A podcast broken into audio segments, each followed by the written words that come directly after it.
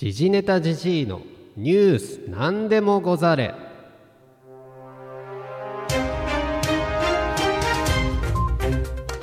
この番組はアマチュアゴシップ記者 DJ シゲキクシスト見せ場ニストの時事ネタじじいが世をにぎわす芸能スポーツニュースを鈍い刃でねじ切る番組です、えーこんばんは。ビリー・バンバンです。えー一曲歌いたいところではございますが私どもちょっとあのおぼんこぼん師匠と一緒ですね。不仲であると伊集院さんからですねあのラジオで暴露されてしまいまして、えーまあ、ちょっと前の話なんですけどですね、えーまああの今ステイホーム中というところでありますが、えー皆さん私どもの歌もですねぜひ聴いていただければと思いますのでよろしくお願いします。はいというわけでですね時事ネタ時事のニュース何でもござれでございますが、えー今週は時事ネタヘッドラインということで今日は、え3つのニュースをお送りいたします。はいそのラインナップ言います。まず1つ目のニュース。フローリアン・シュナイダー氏死去クラフトワーク創設者、えー共同創設者ですね。え2つ目のニュースが笠井アナ5ヶ月ぶり仕事復帰へ15日国丸ジャパン極み出演。3つ目のニュースが18歳の人気歌姫1週間に7回自宅侵入を試みた男に接近禁止命令。この3つのニュースをお送りいたします、まあ、ビリー・バンバンがですがですね出ていただいたというのはなぜ出ていただいたかというのは、えー、と後ほどわかるかと思いますのでよろしくお願いします。それでは1つ目のニュースです。フローリアン・シュナイダー氏死去朝日新聞デジタルというわけでですね、えーまず1つ目のニュースは、えー不法ということで、えー電子音楽グループクラフトワークの共同創設者フローリアン・シュナイダーさんが、えー6日、えー、がんで死去、えー73歳だったということで、えー報道がありました。えー70年にドイツ・デュッセルドルフで共にクラシック音楽の研鑽を積んでいたラルフ・ヒュッターとクラフトワークを創設。74年のアルバム「アウトバーン」が世界的に大ヒットした、えーリズムマシンや電子楽器を使う現代的なサウンドはテクノポップやプログレッシブロックヒップホップなどさまざまな音楽ジャンルに浸透しマイケル・ジャクソン、えーデビッド・ボーイ YMO ら世界中のアーティストに多大な影響を与えたということで、えーまあえー電子音楽ですとかですねテクノポップ。など、えー好きな音楽ファンであれば、えー必ず一度は耳にするであろうクラフトワーク、えー、と偉大なる、えーもう電子音楽の先駆者といっても過言ではない、まあ、電子音楽を大衆に広めた人、えー、と先駆者といっても過言ではないこのクラフトワークでございますが、えー初期メンバーの方が亡くなられたということでございます。えっ、とまあアウトバーン以外にもですね、えーツール・ド・フランスですとか放射能などいろいろなアルバムございます、えー現在も活動はしておりまして、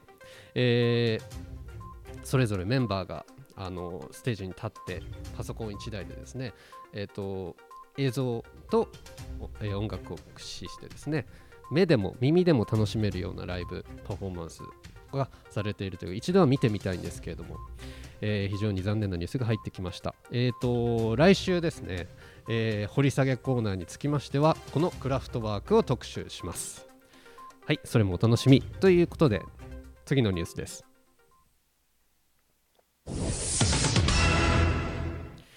笠井アナ5ヶ月ぶり仕事復帰へ15日国丸ジャパン極み出演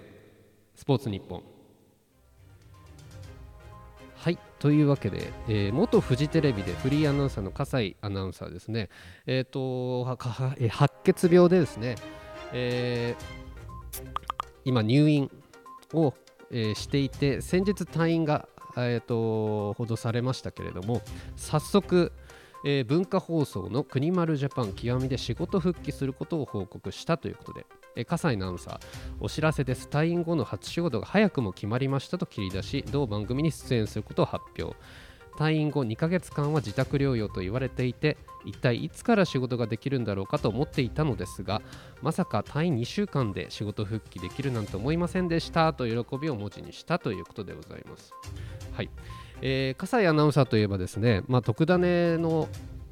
えー、特ダネでおなじみかとは思うんですが、まあ、フジテレビといえばその特ダネの1個前の番組、目覚ましテレビの大塚アナウンサーも、えー、白血病で、えー、今、現在もですね、療養中でか、えー、スポーツ界では池江璃花子選手ですとかあと最近ですね音楽界でも元カーネーションのドラマーの、え、矢部寛さんも、えー、白血病を公表して、えー、闘病生活に入られたということで、えー、まあ今回、笠井アナウンサーは退院後、まあ、仕事復帰されたということでございますが、まあえー、無理なくですね、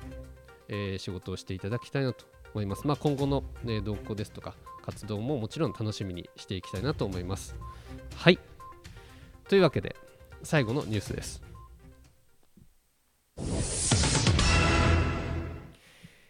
18歳の人気歌姫1週間に7回自宅侵入を試みた男に接近禁止命令デイリースポーツ。はい。ここで登場いたします。ビリー・バンバンからのつながりですね、えー、この18歳人気歌姫歌手のビリー・アイリッシュさんでございます。ビリーつながりでビリー・バンバンさん。おいていただきました。今日はありがとうございました、えー、というわけでですね歌手のビリー・アイリッシュがストーカーと思われる男性に対して一時的な接近禁止命令を獲得したというニュースです。接近禁止命令というのを獲得したっていうですねこの獲得したっていうのは本当にデイリースポーツでこう書かれておりますのでそのまま読んでおります。原文ままでございます。えっ、ー、とある男性がですねビリー・アイリッシュの自宅に7度も現れたとしてビリー・アイリッシュは先日接近禁止命令を申請していた。それが11日に裁判官によって認められその男性に対しビリー・アイリッシュと両親の200ヤード圏内に近づかないことおよび家族への接近接触禁止が言い渡されたと。